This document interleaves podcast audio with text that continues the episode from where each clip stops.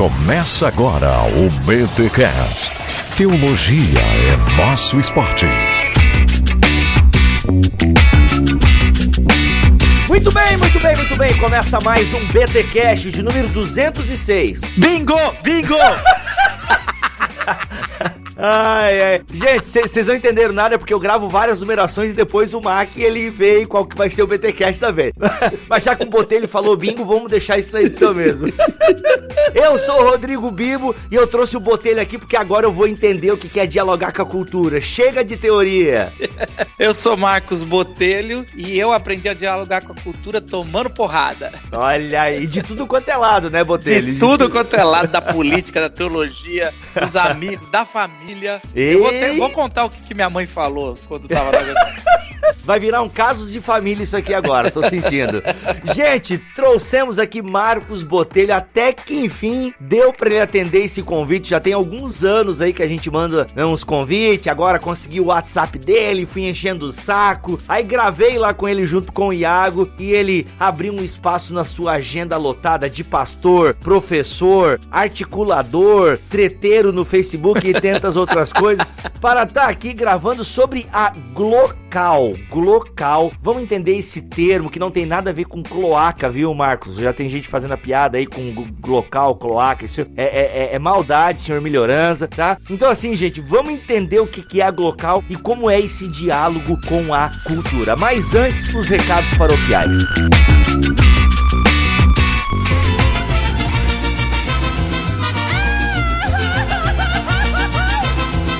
E nos recados paroquiais dessa semana eu trouxe aqui aquele que anda meio sumido do BTcast, mais famoso na podosfera nacional, hein? Ô louco. E aí, Alex, seja bem-vindo, cara. Fala pro pessoal que tu ainda ama o BTcast, não vai sair e tal. O pessoal, é, os conspiratórios, olha. Eu amo vocês, vocês sabem o que é minha casa, tá?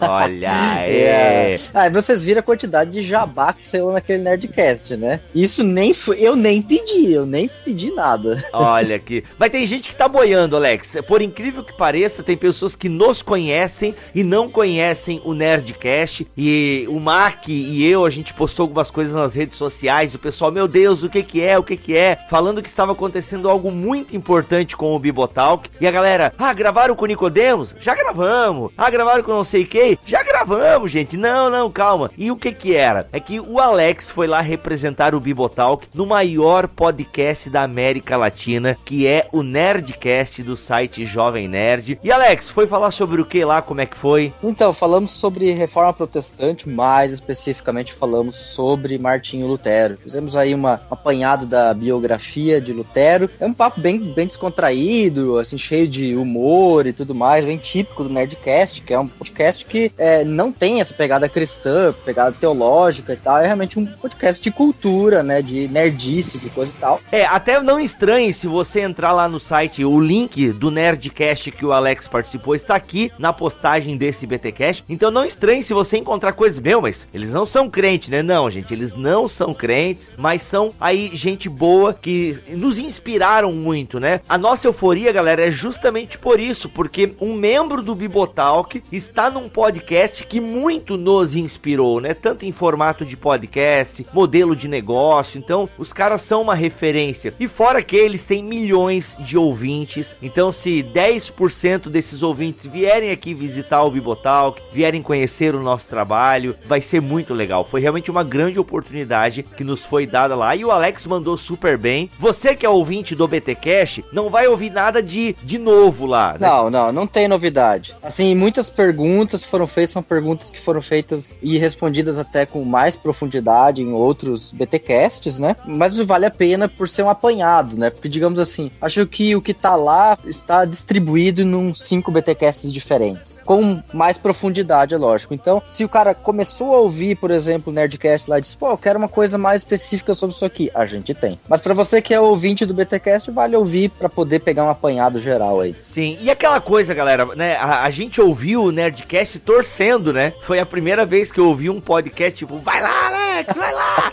Porque, pô, né, os caras são da zoeira, né? Então, assim, mas não, o Alex teve uma oportunidade incrível de falar lá e foi praticamente uma entrevista com o Alex, foi muito legal. E a gente tá radiante por isso, porque é uma grande oportunidade mesmo. E assim, né, a gente cria esse canal de comunicação. Então, isso é muito importante, né, Alex? Isso é muito legal. E aquele abraço pro Felipe Figueiredo, que nos convidou para estar lá. Olha aí, é verdade. Felipe Figueiredo, que já esteve aqui, inclusive, vai voltar para falar sobre a Inquisição, aguardem. E ele fez esse convite. Marco Gomes, que também já esteve por aqui. Não, pode chamar o cara e o Alex é o cara, pode ir que não vai ter problema, ele não vai querer converter todo mundo lá. E, e foi muito legal, gente. Foi muito bacana. Ah, e a nossa gratidão ao Alexandre Ottoni, que nos recebeu lá, ele que é um dos hosts do programa. E, poxa, fez aí um programa magnífico aí que a gente só tem a se orgulhar pela participação, né? Ele foi, foi super gente boa com a gente, né? Então, se você não tem o hábito de ouvir o Nerdcast, ouça lá pelo menos esse episódio aí, prestigie né, a participação do Alex lá em nerdcast.com.br. O link está aqui na descrição. Alex, fizemos aí uma pesquisa entre os nossos ouvintes para saber o que, que eles querem que venha aí pelo BTcast e nós estávamos prometendo um prêmio, né, uma bíblia de estudo. Acontece que tivemos imprevistos com essa bíblia de estudo, mas para compensar, a gente vai estar sorteando aí um livro de Augustus Nicodemos e o curso da EBT de História da Igreja Antiga. Ou seja, o cara não vai ter a Bíblia de estudo. E tem mais um livro do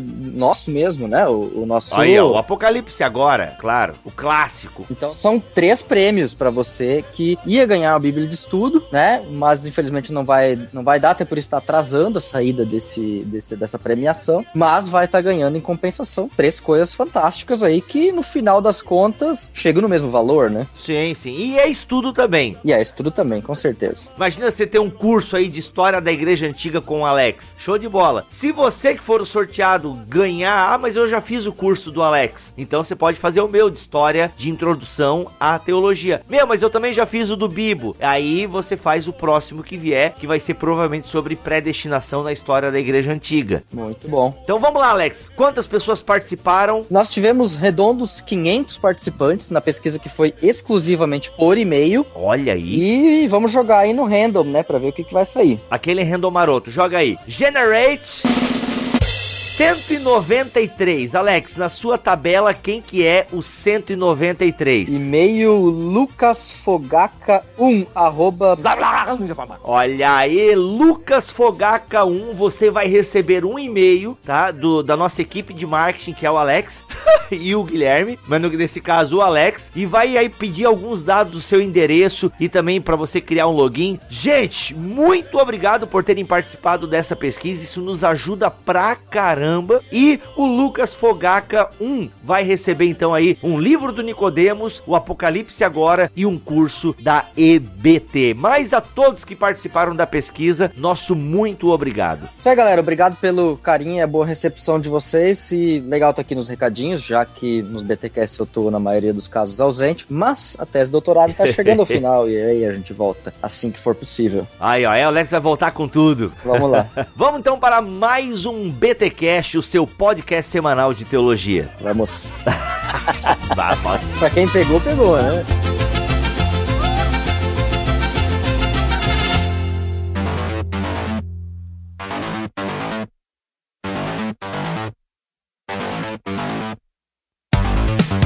Cara, obrigado mais uma vez aí por ter aceito o nosso convite. E a primeira pergunta que eu tenho te fazer, Marcos, até pra, já que vai ser um case, né? Vamos contar um pouco aí a história da Glocal e por trás da história tem também essa teologia, né, que motiva e guia vocês aí, mas conta pra gente como é que surgiu, né, o que é Glocal, o que significa Glocal e como é que surgiu é, a Glocal, como é que você tava, o que que aconteceu e, mano, precisamos fazer assim, dessa maneira e vai ter esse nome. É, antes de eu, de eu contar um pouquinho da história, deixa eu falar o que é glocal, né? Porque senão tem muitas ouvintes falando, o que, que é isso, né? É, etimologicamente é uma junção, né, de, da palavra global e a palavra local, né? Tem gente que chama G-local, G-local. Falei, não, não é G-local. Então, é, é, é essa... Ia ficar estranho, mano. Essa mistura, ela não, não foi a gente que inventou, ela já é um conceito no, no mundo empresarial, aonde uma empresa, ela precisa trabalhar, assim, com conceitos globais, mas ela não pode perder a relevância local. Então, o mote mote, o mote por muito tempo da Glocal foi visão global, relevância local. Então é como a gente consegue ser globalizado, mas falar com as pessoas no nosso contexto, né? E a Glocal não é uma igreja, é um conceito de pré-evangelismo. A gente vai conversar um pouquinho mais. Não é nem de evangelismo, não é um ministério de evangelização, é um pré-evangelismo, aonde acontece no, semanalmente num teatro, no espaço cultural da cidade. No nosso caso é da cidade de São Paulo, que é a repercussão é muito maior. E, e ele tem um conceito de pôr três elementos que geralmente não se conversam tanto dentro de um mesmo encontro, de um mesmo conceito. O elemento é arte, né? Então a gente quer qualquer tipo de arte, que seja boa a arte, ela é incluída nesse encontro, desde músicas, pinturas, poemas, as pequenas cenas de teatro e tudo mais. O segundo elemento é a espiritualidade. Espiritualidade, uma espiritualidade sem religiosidade. Então, essa espiritualidade sem religiosidade é complicado, né? Sem, até às vezes sem a religião, mas ela é toda baseada em Jesus Cristo, né? A gente acredita que a Bíblia é toda inspirada, mas lá naquele encontro a gente, a gente conversa sobre Jesus e os seus, as suas falas, né? E o que ele fez. E a gente tenta transcender e tenta dialogar, mesmo que as pessoas não, não concordem ou não venham de uma tradição. Às vezes tem os espíritas, tem ateus e tem tudo mais, e a gente tenta entender essa espiritualidade transcendente. E depois a gente vai emanar, que é o terceiro elemento, que é o impacto social. E aí a gente também tenta, de tudo que a gente viu de arte e de espiritualidade, fazer uma transformação na cidade, coisas práticas. Então a gente discute política, discute transformação, mas tem que desembocar no voluntariado e em coisas práticas. Então isso é local. E eu só consigo explicar isso hoje. É, por muito tempo eu não saberia é, não, não é um conceito que há quatro anos atrás, cinco, quando eu estava é, realizando o sonho, é, eu sabia entendeu? Assim, só para dizer. A Glocal já tem tudo isso, cara? A Glocal tem quatro anos que a gente sentou pela primeira vez que e virou uma rotina se encontrar semanalmente para pensar nesse projeto. Agora, como diz um amigo meu, a Glocal tem 15 anos. Faz muito tempo que eu converso sobre isso. Porque como é que começou a Glocal? A Glocal começou com um desejo muito idiota meu de levar os meus amigos de escola, de outros lugares, sabe assim, para ir para algum lugar, para eles ouvirem sobre Deus, porque eu me sentia muito incapaz de falar com eles. Só que a igreja, mesmo eu sempre fui em igrejas muito boas, muito bacanas, ainda assim tinha um linguajar que era deles, é, tinha todo um contexto de adoração de quem já era de dentro, e principalmente era de domingo, cara. E como é que eu vejo um amigo, por exemplo, na escola, de segunda a sexta, e, e no domingo eu não vou vê-lo. Então não tem como eu levá-lo, entendeu? Para nenhum lugar. É, o domingo é dele e o domingo é meu. Então, desde, assim, cara, desde que eu me formei no seminário, eu falava, cara, precisamos romper com o domingo, né? Precisa ser durante a semana. Precisamos romper com o linguajar, né? A gente precisa começar a falar a linguagem que todo mundo fala. E principalmente precisamos partir do ponto não de que Deus é unanimidade, é óbvio que Deus existe, tudo, mas a gente precisa partir da dúvida, da cabeça de quem tá chegando, né? E não de quem já tá convicto na fé. Então foi aí que começou, entendeu? Batatinha quando nasce se esparrama pelo chão. Não, Deus, não! Quando aconteceu a primeira local que vocês foram lá pro teatro, fez a apresentação, o tema? Cara, na verdade foi o seguinte: a primeira local, eu acho que vai fazer quatro anos. Caramba, bastante mesmo, hein? É, não, vai fazer quatro anos agora, em agosto. Mas assim, porque a gente ficou reunido por oito meses, chamado Grupo Base. Eu chamei alguns amigos, alguns tinham se convertido há, há alguns meses, outros há muito tempo. E a gente começou a pensar esse conceito. Então tava. Mas antes disso rolou muita, muitas águas, né? Então quando a gente sentou pela primeira vez, a gente começou a pensar e aí tinha que desenvolver um, uma proposta e desenvolver um. É quase se fosse uma, um startup, um business plan, né? Como a gente vai sustentar esse projeto, como a gente vai viver isso e tudo mais. E eu lembro que tinha. A primeira coisa tinha que escolher o dia da semana, né? E o dia da semana não podia ser fim de semana, pelo que eu já contei. Uhum. Não podia ser quarta, porque tem jogos de futebol e, e, e a gente é bem a turma lá era bem fanática, cada um pro seu time. Quinta e sexta não podia e sábado não podiam ser, porque é o dia que os artistas ganham dinheiro tocando em bares e shows e teatro. E aí a gente queria que fosse um lugar para eles. Se a gente quer falar sobre arte, os artistas têm que estar tá dentro. E se os artistas têm que estar dentro, eles não podem estar trabalhando. Então, assim, os fotógrafos trabalham muito em casamento, sábado, sexta. Ah, os músicos tá, tocam em bares, tocam em teatro. Os atores estão em teatro, quarta, quinta e sexta. Então era segunda ou terça. Como a gente é crente e vai na igreja de domingo, segunda fica muito puxado para já ir de novo falar de. Então a gente escolheu terça como. Tem uma ressaca, né? Tá de ressaca é, religiosa isso. e tal. E o pastor, o dia de descanso do pastor é segunda, né? Apesar de tudo, ser pastor, né? Então, apesar de ser quem você é, você é. então a gente, é, a gente ainda é pastor. E aliás, depois eu quero falar sobre a importância de ser pastor e pra local, assim, no sentido de. Legal. De ter uma igreja, comunidade local e não, e não achar que a local é uma comunidade local, uma igreja. Uhum, Mas uhum. aí, então assim, esse foi o, o, primeiro passo, né, cara? O segundo passo foi encontrar um, um local, velho. Então a gente sempre sonhou, Vivo, de falar assim, tem que ser. E aí é esse negócio que você brinca, o que, que é dialogar com a cultura, né? Dialogar com a cultura. Então, a primeira diálogo com a cultura que eu diria para você é, é entender que dia eles estão dispostos a dialogar, ok? Essa é a primeira coisa, prática, bem prática. A segunda é aonde eles estão dispostos a dialogar. Uhum. Qual arena? É, na igreja não é. E aí, vamos, vamos pensar uma tentação muito grande que eu tive ah, pros ouvintes, para você entender. Cara, terça-feira à noite, nenhuma igreja tá fazendo nada. Então, para esse projeto, eu tive de graça muitas igrejas oferecendo para eu fazer. E a estrutura toda pronta, né? Luz, som, Luz, coisa nada, som, né? Coisa, pô, não tô falando igreja pequena, tô falando igreja que já é um quase um, um show, né? É um negócio assim, cadeira, os tudo. E aí foi quando eu tive que tomar uma segunda decisão para um diálogo verdadeiro. Eu falei, não, não pode ser dentro da igreja. E aí tinha dois lugares. Ou era o bar, então a gente ia fazer esse projeto dentro de um bar. E aí eu comecei a conversar com alguns bares. E terça não é um dia bom de venda. E eu comecei a dialogar com os bares. Eu, não, não, você deixa a gente usar as mesas. É, o bar fica aberto para quem quiser entrar. Eu vou ter uma palavra que vai ter música. Tinha que ser bar que tinha música ao vivo, palavra. Você pode vender suas bebidas. E só que daí vai ser uma noite nossa também, você vai ganhar e a gente vai trazer gente pra cá. E os bares não. Duas coisas atrapalharam. Primeiro que os bares falaram, não, vai, vai vir crente pra cá, você tá doido. É, eles não entendem. Vai acabar com o meu estoque de água. É, não, mas eles não entendem o que é um presbiteriano, né? Mas tudo bem. Eles é, não entendem que o é. presbiteriano já tá. Mas veja. É. Pode crer, mas, mas segue, segue. E aí. E aí, outra coisa é: o bar não é o melhor lugar para diálogo. Bar é um lugar para. Afogar as mágoas. Isso.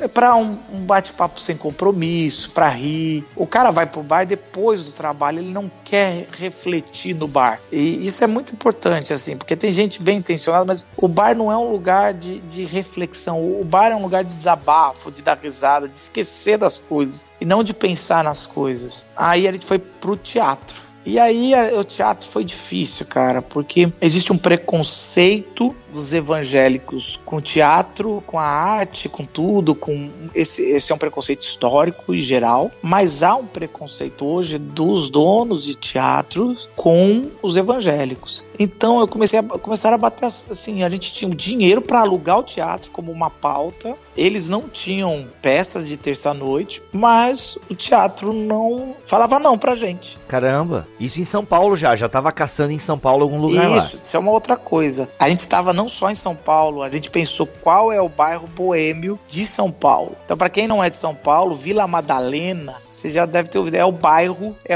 é a Lapa do Rio, sabe? Assim, é o, o bairro. Você é da onde, Bibo? Eu sou de Joinville, Santa Catarina, terra de alemão que tudo fecha às 22 horas. Certo, mas é como se fosse. O que, que é o boêmio aí de, de, de Joinville? Ah, é a rua, esqueci o nome da rua ali. Ah, tem uma rua que tem barzinhos e é isso aí. as lanchonetes, top Seria lá, seria lá que isso, você... seria lá. Então eu me, me, limitei nesse bairro, Boêmia, a gente só... Via gastronômica, via gastronômica, isso, mas esqueci o nome da rua. Mas é isso, e, e, o negócio o negócio fica interditado de quinta, sexta e sábado, é muita gente. Batatinha quando nasce se esparrama pelo chão.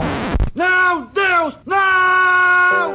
Bom, resumindo, a gente, eu acho que o pessoal, assim, acho, não, eu tenho certeza que eles têm um preconceito. Primeiro, um, desde a década de 80, os evangélicos compram teatro para transformar a igreja, principalmente os neopentecostais. Então, os donos de teatro já ficam com raiva se vem um evangélico e fala, esse cara vai querer me comprar.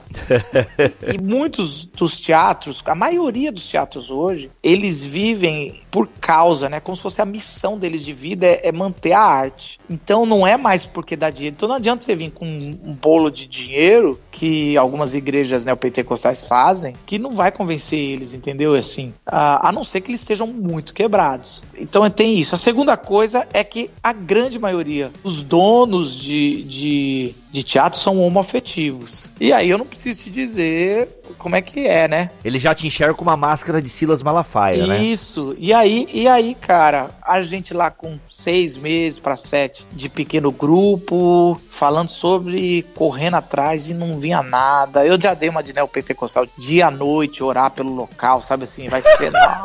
É, velho. Mijou no palanque lá pra marcar é, território, é coisa quase isso, né? Que a gente vai fazendo. Assim, quando vai apertando, a gente vai ver.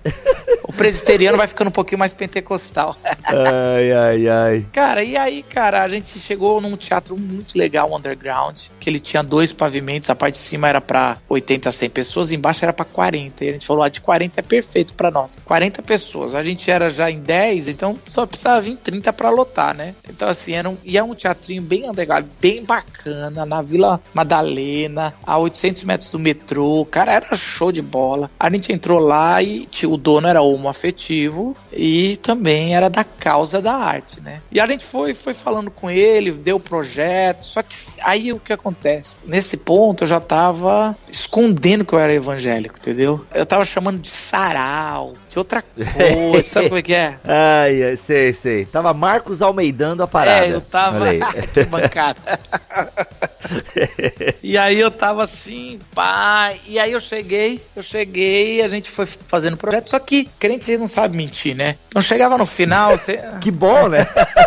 Aí chegava no final, a gente sempre falava: ah, a gente é um grupo cristão. Alguma coisa tinha que dar uma, Sim. Também. Sim. E também pra depois que fechar o contrato falar, vocês mentiram. Não, não mentiram, tava ali. Sim, aham. Aí eu lembro que no dia que a gente foi fechar o contrato, né? O cara chamou uma reunião, foi eu, foi o Paulo, que sempre teve no começo comigo, que o Paulo é da é vocalista da banda Crombie, mas eles até pararam agora, mas é bem conhecido por aí. Ah, e foi o, o nosso tesoureiro, que é o Fábio Barbie, que é o antigo produtor do, do nosso podcast que a gente tinha, né? Que você se inspirou. Ah! Sim, claro.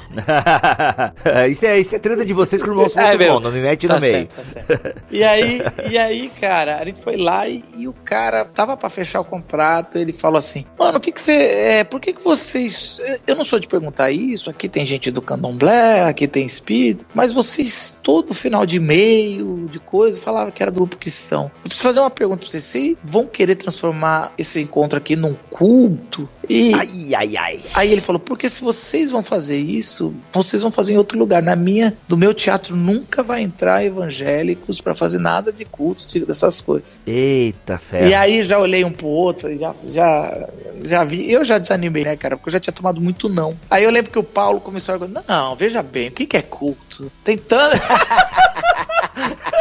Vamos discutir a semântica aqui Exatamente, da coisa, né? Foi por esse caminho. Ele falou, aí o cara falou: não, não, não, vou explicar. Vocês vão orar na minha igreja? Na, na, meu teatro. Aí eu peguei, eu já tava bravo, eu falei, vamos, vamos orar. Aí, aí o Paulo, não, não, que orar? Tem orações e orações. Você tá aqui, nosso papo pode ser uma oração. Nossa! Aí mano. o cara falando assim, não, não, não, vou dar outro, vocês vão uma hora abrir a Bíblia e ler. Aí o Paulo, aí eu também já entrei e falei, vamos, vamos ler. Aí... Aí o Paulo meio que desistiu e o cara falou, então não vai dar certo. Aí eu já levantei para ir embora, né? Aí, eu, aí me deu uma raiva assim, eu falei, cara, vou dar uma desabafada com esse cara, velho. Aí eu falei com ele, olha, cara, a gente tá aqui já conversando quase um mês sobre esse contrato. Eu nunca questionei você, suas, suas orientações, o seu teatro. É, a gente rala pra caramba pra levantar dinheiro para poder estar tá aqui, fazer um diálogo legal com a cultura, sobre a fé e a cultura, não sei o quê. E você que é o preconceituoso. E aí eu comecei, cara, assim, sabe assim, aquele negócio de mal amada que tá indo embora, mas vai desabafar na casa? Sei, eu fiz isso. Sei. E eu, eu digo que foi a primeira, assim, primeiro milagre que aconteceu foi que aquele texto com a mulher samaritana, que é, os adoradores vão adorar em espírito e em verdade. Quando eu falei a verdade, eu creio que Deus mudou toda a situação, porque eu falei a verdade, a verdade é assim, até pior do que a, a verdade, sabe assim? Eu falei, não, vamos fazer isso. e o cara falou, não, presta atenção, agora que você falou a verdade, eu, eu quero saber mais. E aí comecei, começamos a conversar assim, e aí ele falou, vamos fazer um teste. Eu falei, então vamos fazer um teste. E aí, aí o Paulo, vamos fazer um teste, ótimo, você assiste, você vê você gosta. Aí eu falei, então vamos fazer uma coisa simples. Aí ele falou, deixa eu chamar meu iluminador. Eu falei, não, não precisa é, de iluminador. Ele falou, no meu teatro, luz branca jamais. Aí, ai, eu, ai, eu, ai. Digo, eu digo que aquele, aquele dono de teatro foi o nosso primeiro. Não foi patrocinador, mas foi o primeiro cara que acreditou falando na excelência. Porque ele botou o iluminador dele. E aí ele falou: cadê o mapa de palco? Eu falei: que mapa de palco? Que mano? que é isso, que maluco? Você é tá louco? E aí, cara, foi muito legal porque a gente fez e não parou mais, cara. A gente, a gente fez um, parou um pouco, porque a gente não tinha dinheiro. Quando a gente captou dinheiro para ficar no teatro toda terça-feira, a gente ficou com ele. O iluminador trouxe a filha dele para assistir e foi um negócio muito bacana. E aí, em oito meses, a gente subiu pro teatro de cima, porque já não cabia mais as 40, 45 pessoas que, que deveria caber lá embaixo. E a gente ficou uns dois anos no teatro de cima, até o, o tempo que a gente tinha que fazer duas sessões de 120 pessoas. Caraca. E aí a gente foi. Aí foi quando aconteceu que a gente foi para um outro teatro maior, de 270 lugares, onde a gente está hoje, que também tem. A gente não vai fazer mais duas sessões que arrebenta a nossa equipe. Sim. Mas já teve quatro encontros atrás, teve que 60 pessoas ir embora porque não, não coube dentro lá do teatro. Batatinha, quando nasce, se esparrama pelo chão. Não, Deus, não! Ô Marcos, olha só, é, você falou no, no, início do nosso papo sobre um pré-evangelismo. Explica um pouco essa questão teórica, né? E aí eu quero emendar uma outra pergunta. Nesse evento, vai uma galera que não é crente ou vai ainda muito crente que tá que quer uma coisa diferente e tal? A primeira pergunta é: o que, que é esse pré-evangelismo que você se referiu no começo? E a segunda pergunta é: quem tá indo na Glocal hoje? É, não emenda a pergunta porque senão só eu falo longos blocos. Você tem que fazer uma. Mas é pra. Mas, mano, o pessoal já me ouve há 200 episódios. Eu quero, ele quer ouvir gente ah, nova. Beleza. Vai lá. Pré-evangelismo é o conceito de Francis Schaeffer que traz esse. De novo, a gente fez isso sem saber a teoria, certo? Depois eu falei, ah, é isso, é isso que a gente faz. Então não, não pensa que é. Um dia eu li um livro teórico sobre pré-evangelismo e falei assim, vamos fazer um dia uma local. Não, é, é a parada uhum. a gente primeiro faz, depois a gente descobre o que a gente está fazendo. E é algo que é muito da pós-modernidade. Hoje as igrejas se fecharam dentro da, da sua cultura eclesiástica e o diálogo cada vez está menos provável com quem não é. Então, hoje a pessoa tem que ser convidada, tem não, mas é, é muito bom, principalmente nas grandes cidades, a bater um papo sobre mas sem aquela pressão de que aceita Jesus ou não aceita, é agora ou não é. Então, os nossos encontros é um, são encontros que a gente não faz apelo, a gente tem uma oração no final que a gente chama de meditação. Então, cada um vai para pensa no, no, no, que for, a gente no final eu oro em nome de Jesus, né? Porque é, é a nossa fé, é dos organizadores. Mas a ideia na, na local é do cara entrar, o cara que não conhece a Deus, ele entrar, ele vê tudo aquilo lá ele sair e a única coisa que a gente quer deixar com ele é essa parada de Jesus pode ter mais a ver comigo do que eu pensava. Então, o pré-evangelismo é colocar a pulga atrás da orelha. Você está vivendo a sua vida, mas será que não tem uma dimensão? Esse, esse papo que Jesus teve há dois mil anos atrás, será que não tem? Será que isso aqui não é uma, uma parada que você deveria se preocupar mais? Que você deveria, deveria perguntar mais? Que você... Então, é isso que eu chamo de pré, que a gente tem que chamar de pré-evangelismo, e é isso que é local. Alguns se decepcionam, eles pensam que, porque eu cresci, cara, na missão Jovens da Verdade. Então, cresci com a Jocum, cresci com a MPC, Mocidade para Cristo, cresci com a ABU, né? Aliança de Universitários. Então, assim, a gente cresceu com missões de evangelismo. A parada era muito forte de vamos agora, é, agora é a hora do, do apelo, é agora é a hora de, de convocar. A gente tem uma outra vocação na local. A nossa é do, do, do diálogo, assim, da gente conversar. E lógico que depois a gente tem muitos frutos. Mas se, é, é foi muito interessante porque, como é novo isso, quem patrocinava a gente, algumas igrejas, algumas missões, algumas pessoas. Por exemplo, algumas igrejas perguntavam: e aí, quantos convertidos tivemos no ano de 2015? Eu falo: nenhum. E já. Quantas almas para Jesus a Glocal ganhou? A gente não tem a mínima ideia, cara. Nunca nem, nem sequer fizemos o, o, desafio. Então, a gente simplesmente, é o que eu falo, a gente joga a semente, mas a gente não sabe aonde caiu, cara. E, e é o semeador, cara. Joga na. Joga. É porque assim, se você vai ler a parábola do semeador, você fala, esse cara é muito burro. Porque assim, ele, ele vai jogando em tudo quanto é lugar, cara. Não se joga, você tem que ter estratégia, você tem que ir direto na, na terra, você tem que adubar, você tem que fazer um buraco para botar semente. Mas a parábola vai por outro caminho. Eu falava assim: não, o nosso trabalho trabalho é falar sobre isso. E, e vai cair em pedra? Vai, vai cair na, na estrada, o passarinho vai pegar, vai ser sufocado, algumas vai. Mas essa é a tarefa. Então, assim, eu creio que a Glocal é o lugar que a gente tá jogando na, nas pedras, na, nos espinhos, na rua, e torcendo para que em algum lugar ali tenha uma terra boa. Uhum. E o público, Marcos, então? Como é que tem sido? Vocês têm conseguido mensurar o público que vai na, na Glocal? Como é que tá isso daí? Cara, o público, a gente chegou à conclusão que a gente quer mensurar melhor, mas é meio invasivo você perguntar. A pessoa fica constrangida. Que igreja você vai? Sabe assim? Eu não vou nenhuma desculpa. Mas a programação da Glocal é feita toda pro não crente.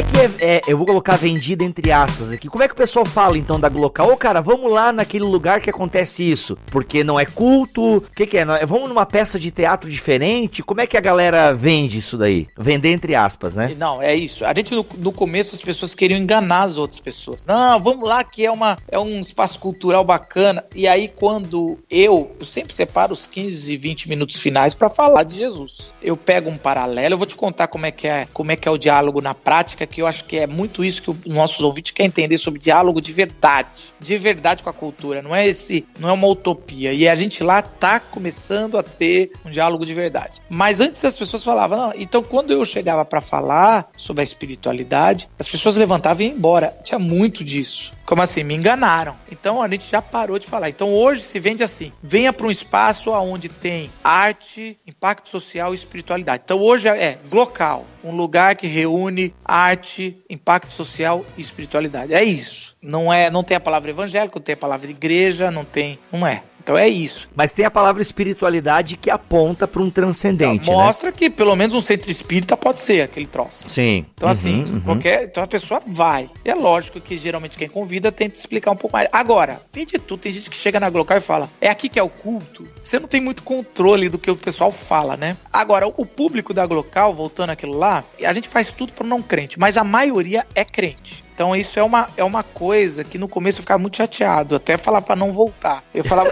eu, eu, eu, a gente, cara, por uns seis meses eu fazia assim: se você já vai à igreja, se só volta se for trazer um não crente, se não, não, não precisa voltar. Era nesse nível. Ai, ai, amigável, né? Não, mas tem uma. É, é, não é muito amigável, mas é a verdade, né, cara? Pô, mano, traz um não crente aí, velho. É, cara, mas assim, depois eu fui ver que tem muita gente que se declara crente que não é crente, então. Entendi. Então a Glocal é pra ela. Entendi. E aí, o, o, nosso público eu divido. Então eu vou falar pra você primeiro porcentagem. Mais ou menos 80% são pessoas que conhecem o contexto de igreja e evangelho, não vou chamar de crente, mas são cristianizados e uns 15 a 20% são é, não, não tem a mínima ideia da parada não são crentes. E aí eu digo pra você que o nosso grupo é dividido em cinco características, tá? A primeira característica são os crentes, os curiosos. A segundo grupo que vai muito na Glocal são líderes querendo entender evangélicos. Tá? São pastores, líderes, são. Então vão muita gente assim, cara. São seminaristas. E os caras lá para imitar, para criticar, fazer tudo. Aí os três próximos grupos são os grupos que eu tenho mais interesse. Aí tem muito espírita que visita. O quarto grupo é muito homoafetivo, eles vão em casais, estão todos lá. E o quinto grupo são muito militantes de esquerda, são os ativistas, são pessoas que estão já estão nisso, estudantes de filosofia, sociologia e gente da que milita na rua. E, e eu, e eu falo que eu conheço vários que têm os três elementos, né? São espíritas, homoafetivos e militantes de esquerda numa pessoa só. Então, assim, é o, são os cinco do nosso grupo. Eu nunca pensei que ia trabalhar com essa turma, com essas características, mas Deus me levantou e a gente tá aprendendo. De vez em quando a gente dá uns fora, né? Mas a gente vai. É, porque você tem que tomar cuidado com a piada. A linguagem, né? A linguagem, a né, linguagem, cara? a piada. Às vezes a gente.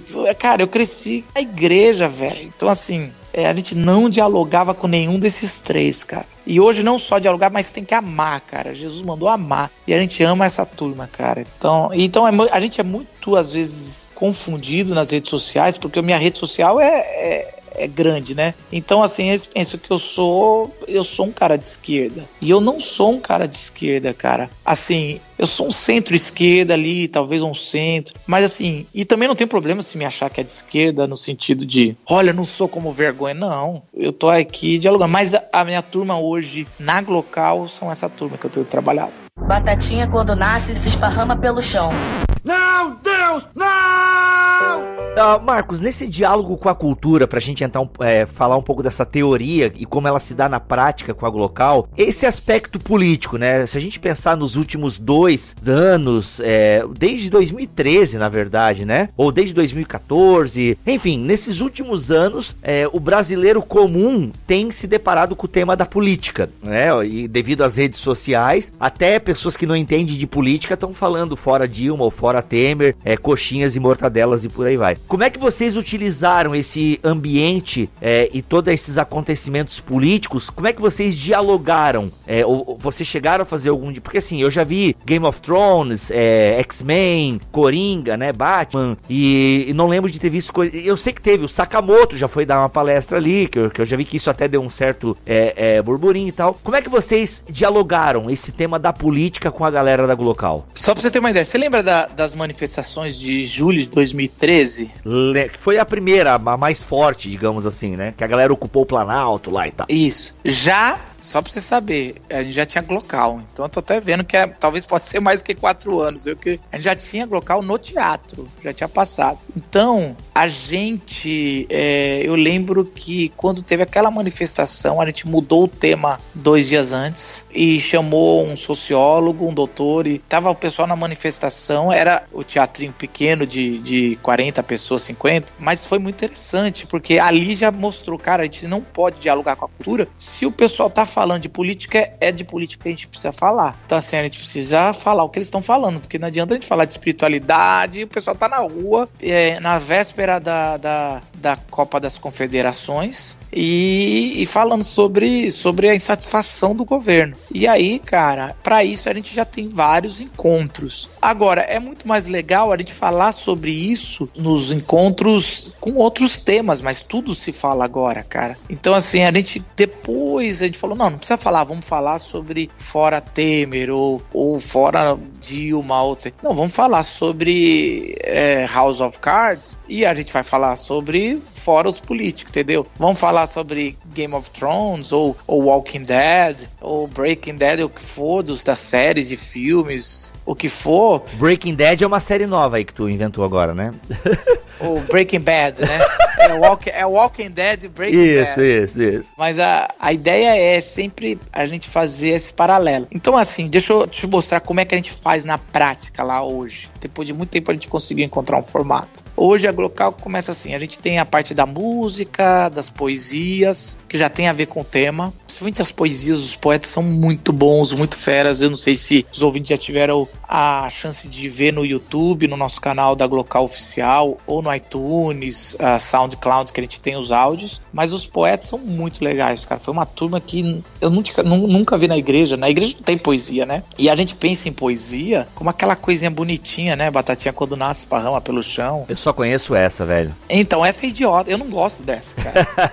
e por isso que eu nunca quis ter poesia em igreja, velho. Aí eu descobri dessas batalhas de rua. Não é poesia, é meio. Pega o rap e tira a batida. E aí é um negócio meio que vem às vezes com ira, às vezes vem com muita indignação. E é uma fala que tem uma, uma melodia e uma rima. E aí, putz, eu falei, essa. Po... Cara, daí quando eu comecei a ver que isso era poesia que os caras falavam, né? Que essa coisa carregada é muito legal, cara. E a gente não conhecia, eu não conhecia isso. Quando eu conheci, eu falei, cara, isso aqui precisa ter em tudo quanto é lugar, cara. Então tá tendo a Glocal e o cara fica escrevendo, né? E aí ele sobe no final para fazer o que ele bolou nos últimos 40 minutos ouvindo. Cara, é um troço assim de arrepiar. É, eu vou te mandar um link de uma que foi feita sobre a morte, né? E julgar e ser amado. Que eu, putz, foi uma poesia que é espetacular, que o cara escreveu também ali sobre uma menina que vai morrer. A vida dela não, não nunca foi amada. Caraca. Eu vou mandar, você bota no post aí, sim, tá? Sim, link no post. O, o, o vice, e aí vai ser, vai ser bacana, você me cobra. Mas assim, cara, e aí o que acontece? Aí vamos, vamos supor assim, vamos falar de Marx, Karl Marx, que foi uma, uma local que rebentou os caras. foi xing... A gente foi xingado e amado ao mesmo tempo. Ai, ai. Aí não adianta eu falar de Karl Marx do meu ponto de vista de um cara que é teólogo e cresceu na igreja. Então o que, que a gente faz? A gente chama um professor universitário que vai falar de Karl Marx. Conhece Karl Marx. Não estou falando um professor que é um, um mestre ou doutor no assunto e ele não é crente. Eita Deus. Sabe por quê? Isso desde desde Karl Marx, desde qualquer filósofo que a gente faz, é, desde Nietzsche e tudo, ah, desde o cara que vai falar sobre House of Cards, sobre Batman vs Superman, desde a pessoa que vai falar sobre dança, a gente tem todos os tipos de arte, a gente já falou lá, desde a pessoa, tá entendendo? Suicídio. Então vamos chamar alguém que trabalha numa instituição que trata de suicídio. A gente sempre tenta não, porque o diálogo, a gente fala que a gente tem um diálogo com a cultura, você já fez vários podcasts falando sobre a importância do diálogo para a cultura, mas o que os evangélicos fazem é monólogo. Então a gente fala o que eles pensam e já dá a resposta. Pô, isso é, é muito esquizofrênico, cara, porque a gente finge que tá tendo diálogo, mas a gente tá fazendo um monólogo. A gente finge que tá ouvindo, né? Finge que tá ouvindo e a gente fala por eles. Então, a parada da Glocal é se é um diálogo, eles vão falar. Então, a, a preferência é ser um especialista no assunto e não ser crente. Para ter isso, a gente criou uma, um departamento na Glocal chamado Curadoria. São umas oito pessoas que buscam essas pessoas especialistas, que explicam o que é Glocal, porque Glocal não tem dinheiro para nada. Um doutor que está acostumado a ganhar bastante para dar uma palestra, ele tem que vir de graça. E aí ele vem, ele também, outra coisa, ele está acostumado a ter duas horas, um semestre para falar de Karl Marx. Aí ele vai falar em 25 minutos. Também que é uma covardia, né? Sim. Mas eu brinco que eu também tenho 15 minutos para falar de Jesus, que é uma covardia. Existe mais livros sobre Jesus que qualquer outro autor. Então Olha eu falo aí. assim. Eu falo, você, na sua e eu na minha. E aí o cara vai falar, ele vai ser. Eles vão fazer todo um briefing, a curadoria, vai fazer a curadoria, né? E aí, do texto que o cara se propõe estar nesses 20 minutos, eu vou falar isso. Eles me tiram os ganchos teológicos ou os ganchos para o evangelho. Aí eu estudo, a partir dos ganchos que a curadoria me entregou, eu preparo o que eu vou falar no final. Então, é um diálogo entre um pastor e, e um professor. E o cara não vai vir falar de Jesus, o cara vai vir falar de, da matéria que ele tá sabendo. E eu vou falar de Jesus. E eu vou tentar fazer o paralelo. Eu não vou ser mal educado de ficar remendando ele, sabe? Ah? Eu vou tentar fazer o que, o, o que nos une, o que é em comum aqui. Eu posso alguma hora falar, ó, isso que ele falou, Jesus não falou. E aí começa um diálogo. Cara, Bibo, eu, eu tenho visto umas coisas maravilhosas. Os professores, é, as pessoas que vêm fazer. A gente fez uma sobre moda, cara. Teve um desfile, velho. Cada. Olha, velho. Cada, hein? cada menina bonita.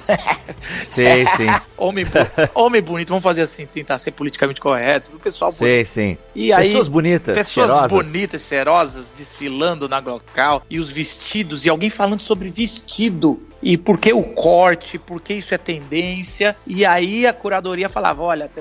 E eu tinha que falar também sobre Jesus em cima disso, cara. Caramba, a moda na Palestina no primeiro século.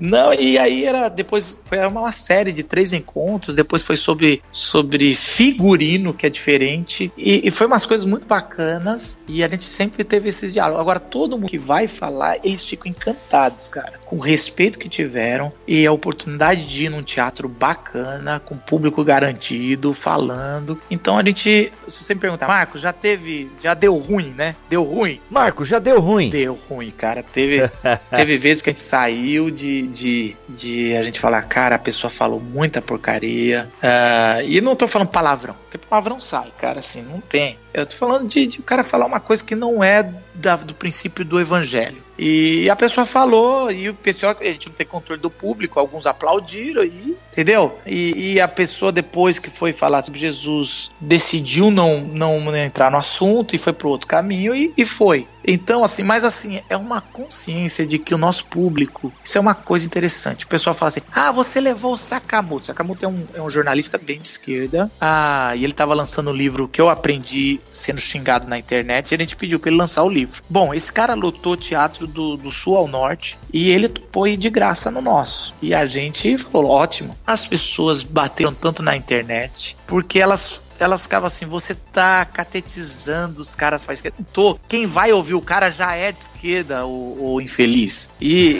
você tá entendendo? Eu, eu vou. Você tá dando palco pra maluco, é, mano. É, cara. E foi muito legal porque ele foi muito respeitoso. As pessoas que iam gostam dele, já são de, de pensamento de esquerda. E eu fiz um paralelo com o que Jesus ah, tem a ver com isso e o que não tinha. Como Jesus aprendeu sendo xingado na Palestina. Uhum, uhum. Legal, então, assim, legal, cara. Quando eu penso que não vai dar certo, deu. Quando eu relaxo, às vezes não dá, entendeu? Um, um Sakamoto é a grande chance de, de dar errado quase perdi patrocinadores, algumas coisas assim bem complicadas. Mas a gente tá assim, entendeu? A gente tá, tá fazendo e, e dependente. Batatinha quando nasce se esparrama pelo chão.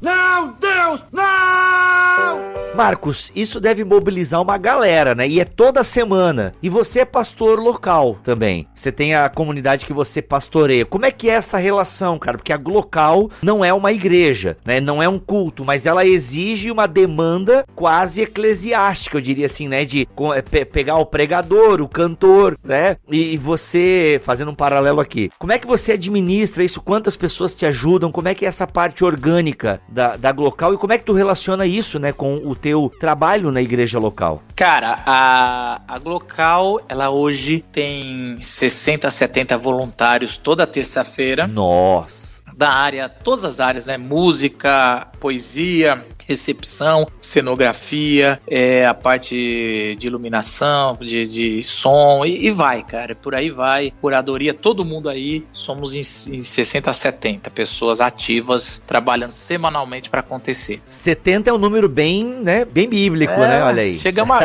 é, mas o ano, o ano passado era 35. É que o negócio vai crescendo muito forte. Eu, eu sou muito feliz que eu tenho a minha comunidade local, minha igreja, eu sou pastor, eu gosto de ser pastor, gosto de pastorear, gosto de pregar o evangelho no púlpito, expor a Bíblia. E acho que isso não é uma. Sabe, antigamente, Bibo, eu, eu queria trazer para a igreja coisa que não era do culto, entendeu? Ah, vamos cantar essa música secular, vamos trazer essa peça aqui, que aí o pessoal precisa tomar uma sacudida. Hoje eu me satisfaço nessas minhas doideiras na local. Então aí, nossa igreja é muito sincera, ela, ela também é feita para não crentes. Esse é o princípio da minha igreja, sabe? E o princípio da minha igreja é todo mundo que dá na local, que quiser, esse público que a gente já conversou na Glocal. Se vier na nossa igreja, eles não vão achar estranho. Lógico que é, é diferente, não é a Glocal, mas a gente lá a gente vai cantar músicas de louvor, né? Ah, e tudo, mas assim, ele não pode, ele vai se sentir, bom, aqui é o mesmo a linha de pensamento. Então a gente tem isso, mas há uma diferença grande entre uma comunidade local, a pessoa daí já vai saber, do que a local. E a local não é, é, deve ter dessas 70 pessoas, 10 pessoas que é da minha igreja na local. O resto, o resto é tudo de todas as igrejas. A local atrai muito assembleiano, sabia, cara? Ê, glória! Eu não sei por que os pentecostais se atraem. Eu acho que eles cansaram de muito certinho, legalista. Sim, cara. E aí é. eles vão para uma local que é o estrambelhado, né?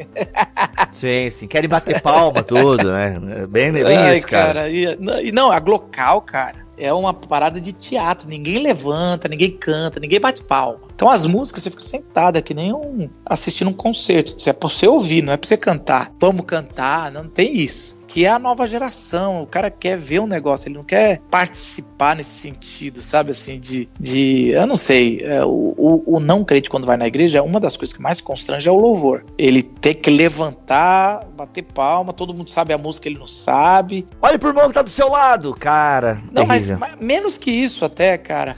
é, é, por exemplo, você cantar uma música de declaração de amor a Deus, Senhor, tu é meu salvador, isso aqui. O não crente, você fala, não vou cantar isso, cara. Ele não é o meu salvador. Pelo menos por enquanto, entendeu? Então, todo esse negócio é muito constrangedor pro não crente. Ah, se você falar, ah, tem gente que acha aquilo lindo, não crente se converte pode ter, cara, mas a grande maioria que eu conversei não é. Então a, a, a Glocal é uma apresentação de teatro, cara, assim, ou uma apresentação artística, né, no teatro. É isso, cara. Então, assim, é esse o relacionamento que eu tenho. Minha, minha, meu conselho, né, que é a presbiteriana tem conselho, né, meus presbíteros, eles já todos já foram na Glocal, mas eu, muitos até falam, não, cara, eu, isso aí é muito para mim, né, muito para minha cabeça, muito para minha estrutura. Mas eles apoiam, a minha igreja é a maior patrocinadora da Glocal, assim, de financeiro, né? Olha só, legal. Então, assim, não, eles. Era. Cara, quando eu fui para Eu não plantei a minha igreja. Eu peguei ela dois anos e meio atrás e a gente trabalha junto e tem tudo. Mas quando eu fui, eu falei, cara, a Glocal é minha filha. E é como se a gente estivesse casando, eu estivesse casando de novo. Se você amar minha filha, o casamento vai dar certo se você ficar querendo competir com a minha filha, casamento não tem casamento que resista se o, a, a, mulher fica falando. Sou o homem do relacionamento, tá? A, uhum, uhum. se a mulher fica competindo com a filha, se alguém casou de novo, né? Então, assim, essa analogia eu usei no primeiro encontro nosso sobre quando eu fui. E aí a igreja abraçou a Glocal. Hoje os músicos vão muito lá também. É muito legal, cara. Você tem que vir, viu? Quando você vier pra São Paulo, dá uma passada. Oh, demorou. Virou, virou uma atração turística dos crentes, tá ligado? A local. Sério mesmo, cara. Muito, legal, cara. Muita gente legal. me manda, ah, essa semana eu vou pra São Paulo, eu quero ir na Glocal. O cara é crente e virou atração turística. Batatinha, quando nasce, se esparrama pelo chão. Não, Deus, não! Ô, Marcos, pra gente finalizar, até porque eu preciso te liberar também aqui, uh, fala então como é que a galera acha Glocal na internet, como é que a galera pode consumir o que vocês têm produzido e tal. E quero deixar a porta aberta aí para você voltar, pra gente falar um pouco mais desse diálogo com a cultura e tal, que é muito legal. Hoje foi só um gostinho, né? Pra galera ver que isso é possível fazer, né? Sem. Não é uma coisa que. Não é igreja, mas também não está distanciado da igreja. Achei muito legal, achei bem importante isso. Então fala um pouco como é que a galera pode consumir o que a Glocal está produzindo. A Glocal você vai encontrar no YouTube, é, a gente tem um canal lá. A Glocal, é, é bom falar que todo mundo, 100% de quem está na Glocal é trabalho voluntário. Então, assim, até gravar, editar as coisas da Glocal, a gente tem um trabalho voluntário, eles não conseguem colocar tudo em vídeo, porque dá muito trabalho, toda semana tem coisa. Então, eles colocam algumas coisas estratégicas. Áudio tem todos no iTunes, é, no SoundCloud, como eu falei. É, a gente tem uma página... Uh, no Facebook, que é a mais forte ali, a Glocal Oficial, se você procurar. É, a gente tem o glocal.org.br e tem Twitter, tem tudo essas coisas, Instagram. Você segue por onde você quiser seguir. Ou seja, no site da Glocal tem tudo. Se a gente fosse resumir, para eu colocar um link aqui, Marcos, é o glocal.com.br. Lá tem tudo. Não, não, não. não. Já, já errou, já errou. .org.br. Opa, errou! Errou! Então aí, ó. Local.org. Inquisição e guilhotina. Isso, olha aí.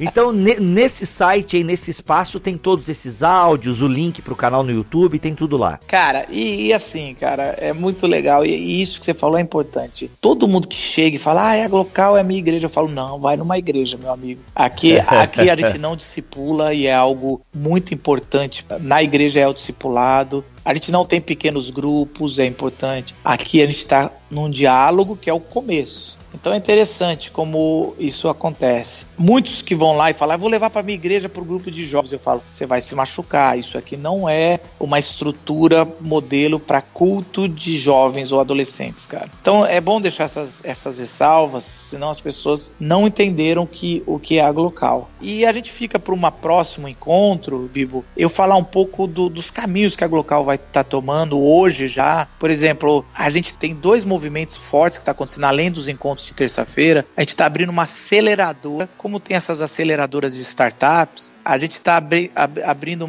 tipo uma incubadora aceleradora do terceiro setor, de projetos Olha, sociais para a cidade de São Paulo, de coletivos, de ideias transformadoras de mundo. Então, assim, a gente vai a, ficar com o tempo de cada projeto, abre um edital, as pessoas entram, porque, de novo, faz parte da nossa nosso DNA de não só falar de espiritualidade, mas transformar a nossa cidade através de ações voluntárias, né? Então, esse, se as pessoas, como a gente tem muita gente que anda com a gente, que tem muitos projetos bacana, que já estão envolvidos, e o que, que a gente quer é melhorá-los, né? É trazer mentoria, trazer coworking e trazer a é, ensino, né? Informação de qualidade para que eles possam pegar os projetos deles e serem acelerados. Isso é a primeira coisa que a Glocal já está fazendo, desde é, estrutura jurídica e tudo mais, para a gente, a partir de 2018, já ter isso. Outra coisa que esse ano já vai rodar é a gente tem um grupo que está desenvolvendo um programa aonde a gente, a gente tem um recado social na Glocal, né? Que toda semana a gente leva alguma organização que está precisando de voluntário a gente tem a turma que está assistindo, a gente filma e a gente patrocina o vídeo no, no Facebook depois para as pessoas se engajarem. A gente tem verba para isso, para ajudar as organizações. Então, o ano passado a gente caminhou com 15 ONGs, tudo quanto é tipo, desde proteção aos animais, doação de sangue, direito das mulheres e tudo mais com a gente. Esse ano a gente quer ampliar, a gente quer, no final do ano ou no começo do ano que vem, a gente quer ter 50 ONGs com a gente e a gente quer criar uma plataforma de uma das a gente quer que seja uma das maiores de São Paulo de engajamento social. Então assim, você, Bibo, você mora em São Paulo, você se cadastra no tipo um Facebook social, sabe? Seria você, você se cadastra nesse programa, esse, você dá todas as suas, suas qualidades, você fala assim: "Ah, eu tenho só terça, só quinta noite para trabalhar, eu mexo com com áudio, eu sou papapá e eu quero trabalhar com isso. E aí as organizações que estão lá vão, é, o algoritmo vai te oferecer algo para você que é no dia que você pode, com que você quer. Caramba, mano. E a, a ideia nossa é fazer a, a, a Conecta Local, é aonde as pessoas vão desenvolver trabalhos uh, voluntários sociais para a transformação de São Paulo. E nós queremos engajar milhares de pessoas em organizações que já estão fazendo. Então, então a parada, Bibo, a gente vai ter que ter um outro mais para frente daqui a. Eu, eu desafio você me chamar daqui a um ano, um ano e meio, pra gente falar sobre esses dois projetos, até mesmo pra eu pedir desculpa aqui, falar, cara, não foi bem assim. não, a, a, gente planejou, mas não deu. Mas pode ser que dê certo. É, cara, é fantástico isso, cara. Mas o que eu, o, o que eu tô dizendo para você não é só um planejamento, mas a gente já tá começando, já tá bem estruturado para começar a rodar. Olha que legal, cara. Ah, em alguns meses. Então, assim, fiquem ligados. Você é de São Paulo, a gente quer que você se engaje aqui. E se você tem um bom projeto e é de São Paulo, é, a gente quer que você seja acelerado pela gente. Agora, a última coisa, Bibo, é que a Glocal tá. A gente tá trabalhando para a Glocal ser uma plataforma e não ser um projeto apenas. O que, que é uma plataforma? A gente quer botar, a gente não quer, nunca, a gente sempre foi desafiado a fazer franquia, sabe? Ah, vamos abrir, abre uma local aqui no Rio, abre aqui em Curitiba, abre aqui no Nordeste, ah, em Recife. A gente não quer fazer isso, mas a gente quer desenvolver uma plataforma aonde o Bibo fala assim, pô, cara, eu quero começar aqui na minha cidade um, um projeto muito parecido com a Glocal. Aí você dá o nome que você quiser, a gente te dá toda a estrutura para você fazer. Entendeu como é que é a parada? A gente quer ser uma plataforma e não só um evento que acontece em São Paulo, aonde um montão de gente que quiser fazer algo igual utiliza da nossa plataforma para poder ter. Então, desde como estruturar uma curadoria, como fazer a parte de é que tem várias pequenas coisas, né? Hoje, só para você ter uma ideia, quando você entra no teatro, você tem que fazer um cadastro porque qualquer teatro você tem que fazer um cadastro, certo? E a gente tem geolocalização. Então hoje eu sei no final da local da onde veio todo mundo que está lá dentro o que cada um que está dentro daqueles 200 pessoas que estão lá, o que, que eles fazem. Então, assim, a, esse nível, essa expertise tecnológica, né, a gente nunca teve. Agora a gente tem de gente que está desenvolvendo isso para melhorar o reino de Deus, entendeu? Para melhorar o engajamento e o impacto. Então a, a Glocal tá indo por esses caminhos, caras. E a gente pede oração de todo mundo o, e ajuda de quem puder ajudar, até financeiramente, porque a Glocal funciona de gente que ajuda, uh, de organizações que botam aí aí todo mês um- uma ajuda. Hoje, só para alugar o teatro por um ano é 70 mil reais. Uou! Por isso, que eu, Caramba. por isso que eu falo pra você que a tentação era grande pra ir pra uma igreja, cara. Ia ser de graça. É, cara, é grana, mano, é grana. 70 conto por ano. Mas Deus, Deus sempre ajuda e a gente sempre cumpre direitinho.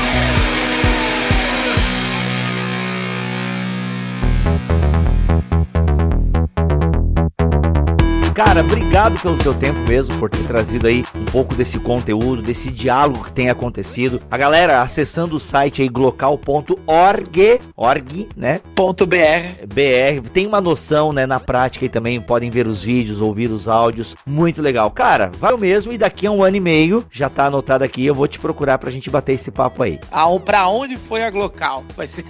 O que que tá acontecendo? Quem é Marcos Botelho hoje, né, daqui a um ano e meio? Muito bom, é isso cara. aí. E quem quiser me seguir, é só procurar Marcos Botelho aí no, no Facebook. Eu acho que é a melhor forma de, de me encontrar aí na minha página, tá bom? Legal, o link também vai estar aqui na postagem. Marcos, a gente sempre que tem pastor aqui, né, o convidado, a gente pede que ele despeça aí os nossos ouvintes com a bênção. Como é que você faz lá no final do seu culto? Fique à vontade e a gente volta na semana que vem, se Deus quiser e assim permitir. É isso aí, gente. Deus abençoe vocês. Que cada um que está aqui, que conhece o Evangelho de Jesus Cristo, cumpra a missão, a grande comissão de pregar o Evangelho, fazer discípulos e batizar as pessoas. Deus abençoe vocês, gente. Amém. Este podcast foi editado por Mac Bibotalk Produções.